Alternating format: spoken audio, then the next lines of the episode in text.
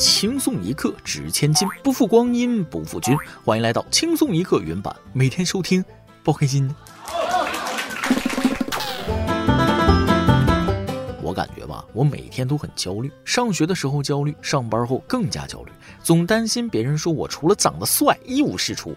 对，本人就是如此自信。我躺平摆烂，消极 emo，但我知道我的福气在后头。哼人这一辈子呀，有很多次当智障的机会，而有些人竟无一例外的都把握住了。一月八号，湖北襄阳一名男子当天举办婚礼，接亲时，男子在寒冬中身穿红色单衣，被亲友团用胶带绑在树上。几名男子拿出一袋面粉，直接迎头泼下，男子浑身满头都是。目击者王先生称，泼面粉寓意白头偕老，虽然是当地的风俗，但如此一来，感觉成了恶俗。新郎被折腾的不成样子，看着着实有点过了。就是说，结婚为啥请来一帮仇人呢？知道的是结婚，不知道的还以为复仇者联盟来了呢，真是有仇报仇的架势。大概率啊，以前也这样闹过别人，人家是来还礼的。玩归玩，闹归闹，别拿面粉开玩笑。我这人就见不得浪费粮食。要知道，有些人还吃不上饭呢。啊，这白面包饺子它不香吗？我的饺子薄皮大馅的韭菜饺子呀。新郎要是想找个角落点根烟冷静一下，大概就得红席吃到白席了。一根烟粉尘爆燃，喜事变丧事。就算不爆燃，也有几率把人呛死啊！有鼻炎的我，隔着屏幕都感受到了窒息。结个婚整这么晦气也是没谁了啊！下次结婚记得不要这么搞了。这年头打着婚闹名义实施自己内心龌龊想法的新闻还少吗？看看人家这婚礼，有排面也不会低俗。一月十号，山东枣庄闺蜜结婚，女子记录下大排面。婚车前有四十多位弟弟送姐姐出嫁，放眼看去全是人走在婚车前方。女子称，原来弟弟班级里的男生都出动了，只要是弟弟的兄弟就可以，系兄弟就一起来送亲啊！说明弟弟在班里人缘不错呀。岂止是人缘不错，完全是社交恐怖分子了。在姐姐眼里是弟弟，在兄弟们眼里没准是大哥。不怕舅子多，就怕舅子是他哥呀！对此，厨师表示压力剧增，新郎表示预算剧增。白吃席谁不乐意？还不用上课？这位老母亲，你这是想吃喜酒了吗？也太迫切了。近日，福建莆田林女士的妈妈在家里给她布置相亲角，仪式感满满。林女士表示，当地的习俗是二十岁开始相亲，她今年二十二岁，妈妈就比较着急，专门收拾了二楼的一个房间，还放了桌椅和一束花。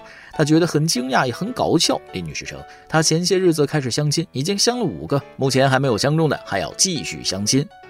好家伙，比《非诚勿扰》还要专业啊！这年头连相亲都要内卷了吗？相亲的本质就是一个谁也搞不定的男人去见一个谁也搞不定的女人。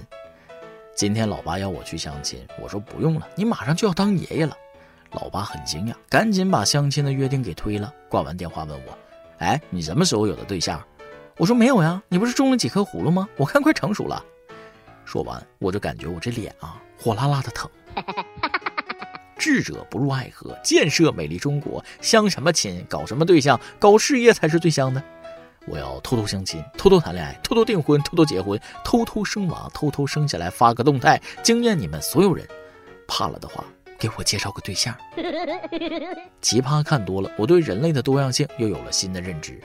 据媒体报道，前段时间，美国二十一岁的女子珍娜辞去了之前配镜师的工作，全职当起了小狗女孩。据称，珍娜在特殊网站开设了自己的账户已有一年半，期间她已经赚了大约九十五万美元，约人民币六百万元。在最近的视频中，珍娜被人用链条拴住脖子，趴着上街，却在路上碰到了同行，两人对视后相互朝对方狂吠。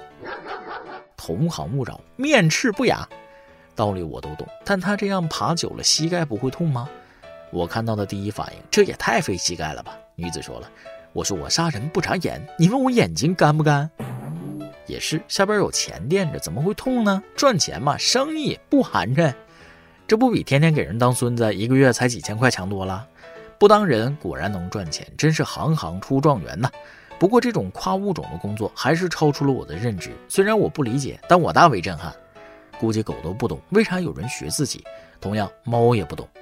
一月八号，山西太原的杨先生在锅中煮过螺蛳粉后，他的宠物猫居然跑到锅中大便。杨先生称，平时猫不会在锅里大便的，当天可能是他煮完螺蛳粉的锅没洗干净，猫闻到味儿之后，以为是猫砂盆儿，就在里面大便了。等他发现的时候，已经晚了。杨先生表示，之后准备将这口锅给猫当猫砂盆儿。铲屎官每吃一顿螺蛳粉，就会失去一口锅，猫猫就会收获一个新的猫砂盆。要怪也是怪螺蛳粉呐，怎么能怪猫猫呢？多孝顺的猫啊，嫌主人的螺蛳粉味道不够用，还知道帮忙加点料。聪明的小猫咪早已看到螺蛳粉的本质。猫说了：“你不就好这口吗？来，趁热。就算好这口，也不能过量啊。”近日，陕西西安受疫情影响，张凯和两室友居家生活二十天，三人喝了四百多瓶啤酒。张凯介绍，三人都是九零后，疫情后不便出门，酒瓶也就一直攒着。不是在喝酒，就是在撒尿的路上。隔离后发现自己长了个啤酒肚，医生抽血，哎呀，好家伙，这人酒精里有少许血液。其实也不算多，三天才四百瓶嘛，这水平在喝酒大省，只能跟小孩坐一桌。要是我那些采香喝的朋友们的话，这个量也就是每天开个胃。开个玩笑啊！在此温馨提示：过度饮酒它有害健康啊，请适量饮用。同样是隔离，有人饮酒过度，有人可能要开悟。近日，天津一男子按防疫规定进行隔离，没想到被安排到花果山主题酒店。该男子直呼想换房，没成想又换了一套以树林风格为主题的森林房。这也太沉浸式了，感觉下一秒就要入戏了。气氛都烘托到这儿了，不给发一条虎皮裙儿就说不过去了吧？估计等隔离完出来啊，吃饭都是蹦石头上蹲着，没事还得抓耳挠腮的，指不定还能悟出点什么。那不如住满五百年啊！等一个和尚打扮的人经过，你的机缘也就到了。有啥不知足的？平时想住花果山还住不上呢，万一住水帘洞主题，那不得天天换裤子呀？没给你安排冥界风格不错了，还要啥自行车？疫情期间到处都是无可奈何，去年戴口罩，今年戴口罩，明年戴口罩，年年戴口罩，再这么下去，我们下一代会认为嘴也是隐私部位了吧？据媒体报道，近日在日本爱知县一辆正在行驶中的列车车厢里，一名男子因为不想让自己旁边的座位坐人，于是在车厢中大喊“我有冠状病毒”。随后列车停止运营，男子被当地警方逮捕。这名名叫北岛杨树的男子称，自己二十岁，是一名临时工。他对警方说了，自己不是真的感染病毒，大叫只是单纯不想让邻座坐人。随后，警方对他进行了核酸检测，检测结果为阳性。果然啊，日本人不骗日本人。男子说了，咱们诚信日本人就讲究个实事求是。以为是个社恐，没想到竟是实话实说的老实人。不过社恐也是真是社恐啊，社交恐怖分子。我寻思公共场合说实话也不犯法呀，警察是不是得向他道个歉呢？嗯。再来挤一段。儿子犯错误后，老婆总是罚他跪。遇到亲戚朋友、街坊邻居来家里串门的时候，儿子觉得特没面子。昨天儿子跟我商量，老爸去买个财神吧。我有点惊讶，那买财神干什么呀？那我妈在罚我跪的时候，我就跪在财神面前。小的时候，我叔带我去他家看碟片《地道战》，看完之后问我好看不？我就说了好看。想不想玩地道战？想。然后叔带我去田里开始挖地道，我当时干的那个带劲呐！第二天，我叔在我挖的沟里栽上了果树苗。